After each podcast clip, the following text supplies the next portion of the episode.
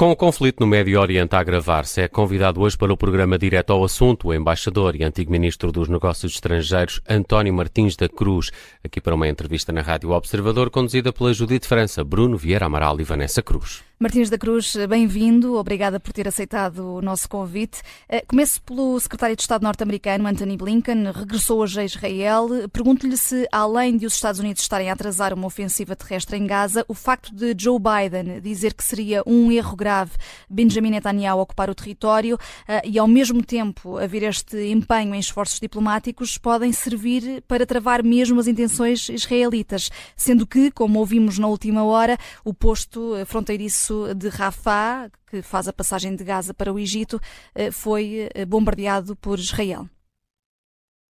Uh, boa tarde. Vamos ver. Uh, Blinken, o secretário de Estado americano, uh, que está a fazer uma volta por diversas capitais árabes e regressou hoje, esta manhã, a Israel, na minha opinião, esta sua volta teve cinco objetivos. O primeiro objetivo, aliás, que já anunciado tão bem pelo presidente Biden, foi moderar Israel. Ou seja, tentar que o ataque que Israel está a fazer e se propõe levar a cabo eh, por forças terrestres, ao que parece, à, à, à faixa de Gaza, eh, tenha eh, respeito os palestinos, respeita as populações civis que não são combatentes do Hamas e respeita a proporcionalidade.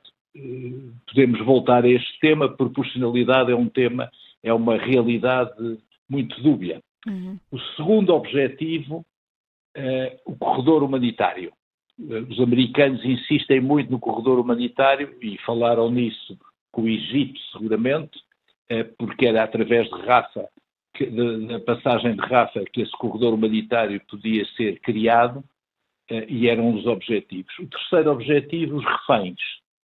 Uh, uh, falando com, sobretudo com o Qatar, que é o mediador principal em todo este caso, porque é ao mesmo tempo a única placa giratória que fala com o Hamas, com o Irão e com os Estados Unidos e, e, e com, a, com a Europa, eh, sobretudo para serem poupados os cerca de 200 reféns que existem. O quarto objetivo, o que é normal, retirar, tentar retirar de Gaza os americanos que lá estão. Embora tenham dupla nacionalidade, provavelmente a maior parte deles, como é o caso dos portugueses, eh, os Estados Unidos querem retirar. E depois, o quinto objetivo, que é talvez o principal objetivo no meio disto tudo, evitar que este conflito se transforme num conflito regional envolvendo, eh, eh, envolvendo o Líbano, o Irão, outros atores não estatais como o Hezbollah e envolvendo a generalidade eh, do mundo árabe.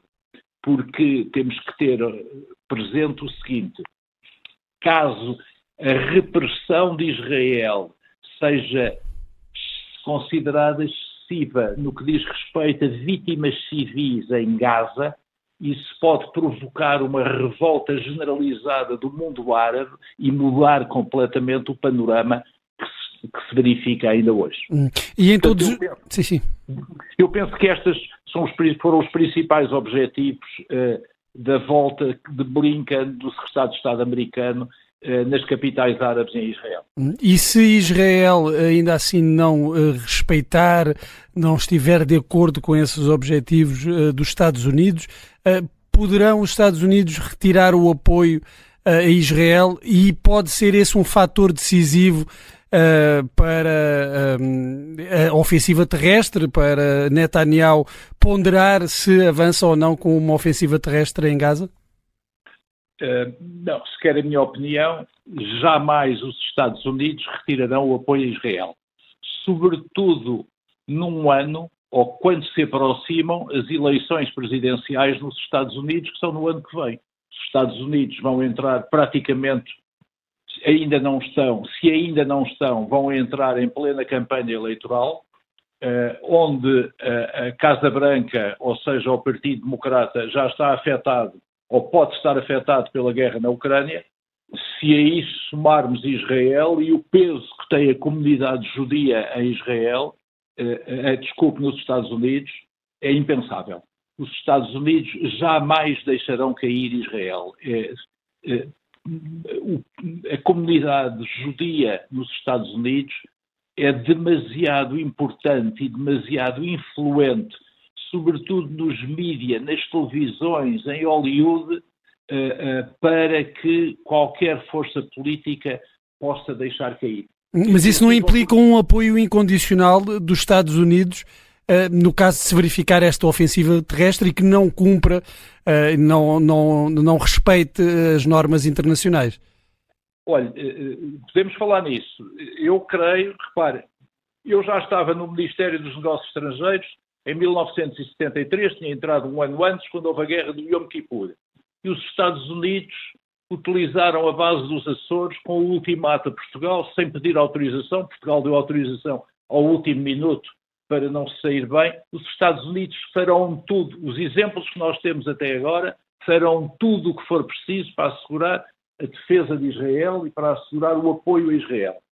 Quanto a, quanto a Israel violar o direito internacional humanitário, vamos ver, há, muita, há muitos peritos que dizem uh, o, que é o direito, primeiro, vamos ser, tentar ser objetivos, o que é o direito internacional humanitário.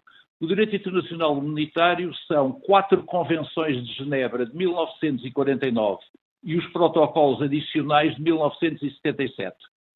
Por isso, eh, eu acho que não devem ser usados exemplos de proporcionalidade praticados durante a última, a Segunda Guerra Mundial, porque as convenções de Genebra de 49 ainda não estavam em vigor.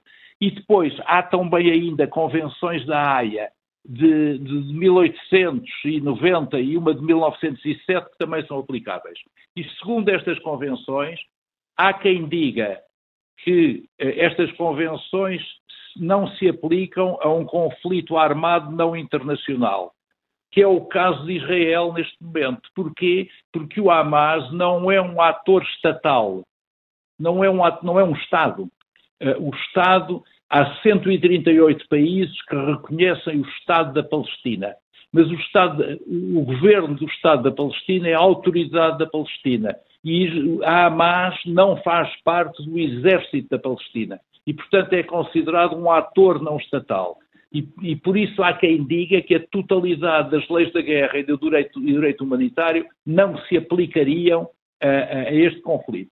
De qualquer modo, de qualquer modo, eu penso que a proporcionalidade tem que ser respeitada, porque eh, trata-se de vítimas civis e há uma parte de, dos, dos, intérpretes da doutrina que dizem, sim senhor, aplica-se aplica o direito humanitário mas a proporcionalidade tem que ser entendida em termos convenientes. Porquê?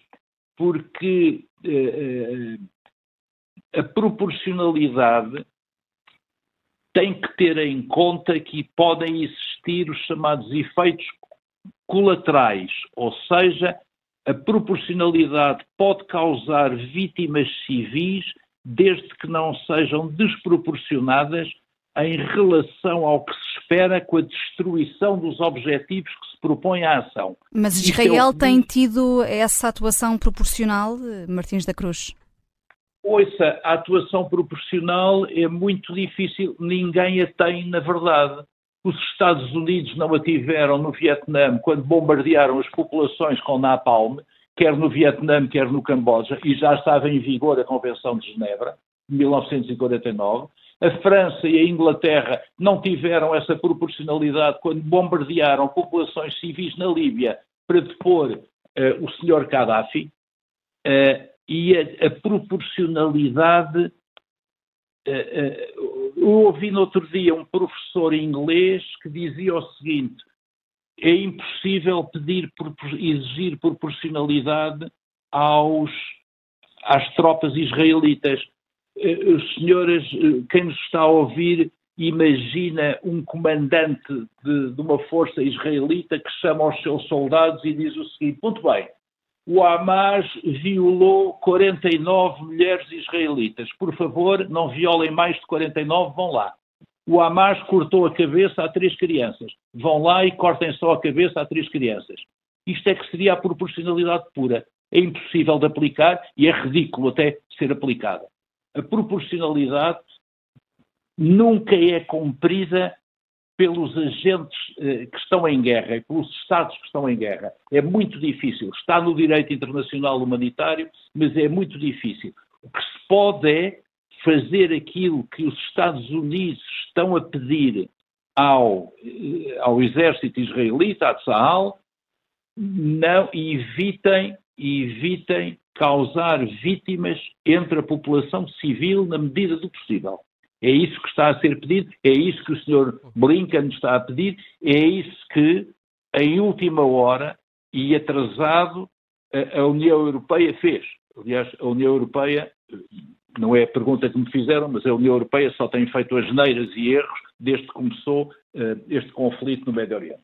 Já vamos aí. Antes disso, queria-lhe só perguntar, uh, porque estamos aqui naquele impasse em que sabemos que finalmente a fronteira com o Egito vai ser reaberta. Um, não está, uh, não reabriu na hora, enfim, dita marcada, mas é possível que isso aconteça a breve trecho e, que isso sim seja forma de escoar então e de proteger aquelas pessoas que vivem ali na faixa de Gaza, abandonando, enfim, pela única saída para, para Sul. Um, entretanto, foi uh, do conhecimento uh, dos jornais, uh, através do Ministério do Interior da Autoridade Nacional Palestiniana, que houve um ataque aéreo israelita em Rafah, nessa, nessa, nessa zona de fronteira. Parece-lhe um pouco sem sentido que no momento em que se está a abrir a fronteira para exatamente fazer aquilo que Israel tem pedido ao Egito, acolher os refugiados palestinianos, uh, haja um ataque? Uh, repare, uh, se a fronteira abrir, é sobretudo para criar corredores humanitários, ou seja, para fazer chegar às populações de Gaza uh, uh, auxílio humanitário, médico, alimentar, etc. Não acredita, não acredita que faz, haja um êxodo para, para, para o Egito? Não, eu acredito que os estrangeiros ou que têm dupla nacionalidade vão poder sair. Os palestinos não, porque o Egito já disse que não os quer. E não os quer porquê? V vamos lá, vamos lá analisar a situação. Nenhum país árabe até agora quis que os palestinos saíssem da Palestina. A prova, por isso é que eles estão lá. Por isso é que eles estão lá. Porquê? Porque entendem que se os palestinos saírem da Palestina, então Israel ocupa e diz isto o território estava desocupado, eu entrei por ali adentro. Já repararam bem numa coisa? Neste, eu visitei, eh, eu estive três anos nos anos, no século passado, estive três anos, era um jovem secretário da embaixada, eh, foi o meu segundo ou terceiro posto diplomático. Eu estive três anos na Embaixada de Portugal no Egito. Uh, e tive a ocasião de visitar o Líbano antes da Guerra Civil, em 76 e 77. Uhum. E visitei o campo de refugiados palestinos de Chatilá. Está na mesma. As pessoas já repararam, há nos campos palestinos e em Gaza 3 milhões de palestinos em campos, refugiados ou vivendo na faixa de Gaza os países árabes, se nós fizermos uma conta por alto, no, o número de estrangeiros que trabalham nos Emirados Árabes Unidos, no Catar, no Bahrein e na Arábia Saudita, chegam entre 4 e 5 milhões. Quem são? Paquistaneses, nepaleses, indianos e outras nacionalidades. Porquê é que os países árabes não põem esta gente fora, ou porquê é que os admitiram e não foram buscar os palestinos? palestinos sabem trabalhar tão bem, ou melhor, se calhar, que os paquistaneses e os indianos, até porque falam a mesma língua e são da mesma religião. Uhum. Os países árabes não estão interessados em que os palestinos saiam.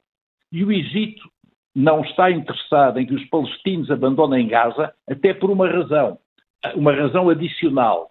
É que no meio dos refugiados palestinos pode vir gente do Hamas.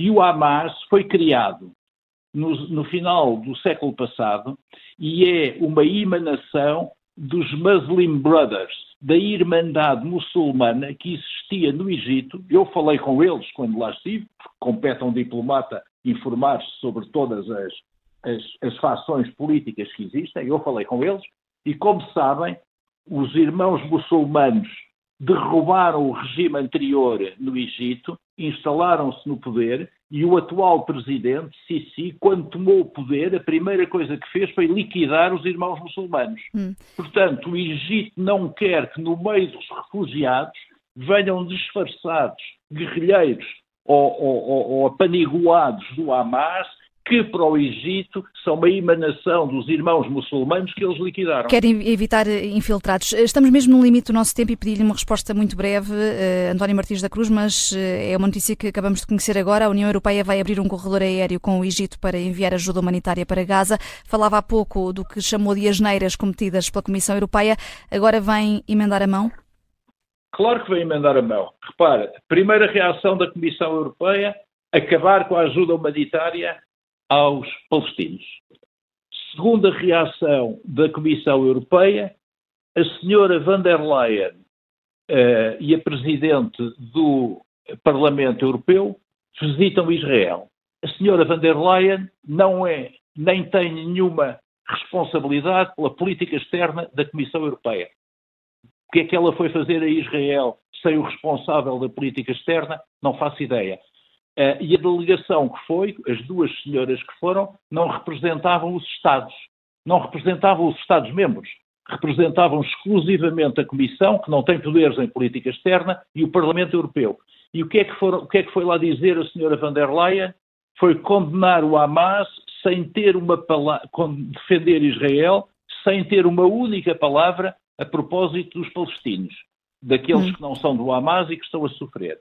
Só quando chegou a Bruxelas, vindo da visita, é que corrigiu a mão e, e, e aumentou a ajuda humanitária aos palestinos. E agora utiliza o Egito para emendar a mão Uh, e teve o senhor Michel, o presidente do Conselho Europeu, de convocar à pressa um Conselho Europeu por vídeo, que, vai, que, se vai realizar amanhã, para tentar uma posição comum da União Europeia porque os países da União Europeia, que são os responsáveis pelas suas próprias políticas externas, porque, como sabemos, ainda não existe uma política externa europeia consistente, estão, os países europeus estão divididos. Enquanto os países do Sul, nos quais, aliás, e muito bem, Portugal se inclui, chamam a atenção para a necessidade de proteger a população palestina, há países da União Europeia para quem isso não é nem uma prioridade, nem uma preocupação. E essa divisão estava aqui pano para mangas, António Martins da Cruz, mas estamos mesmo, já ultrapassamos até o nosso tempo. Muito obrigada pela análise que trouxe aqui ao direto ao assunto. Nada, muito obrigado eu. Obrigada.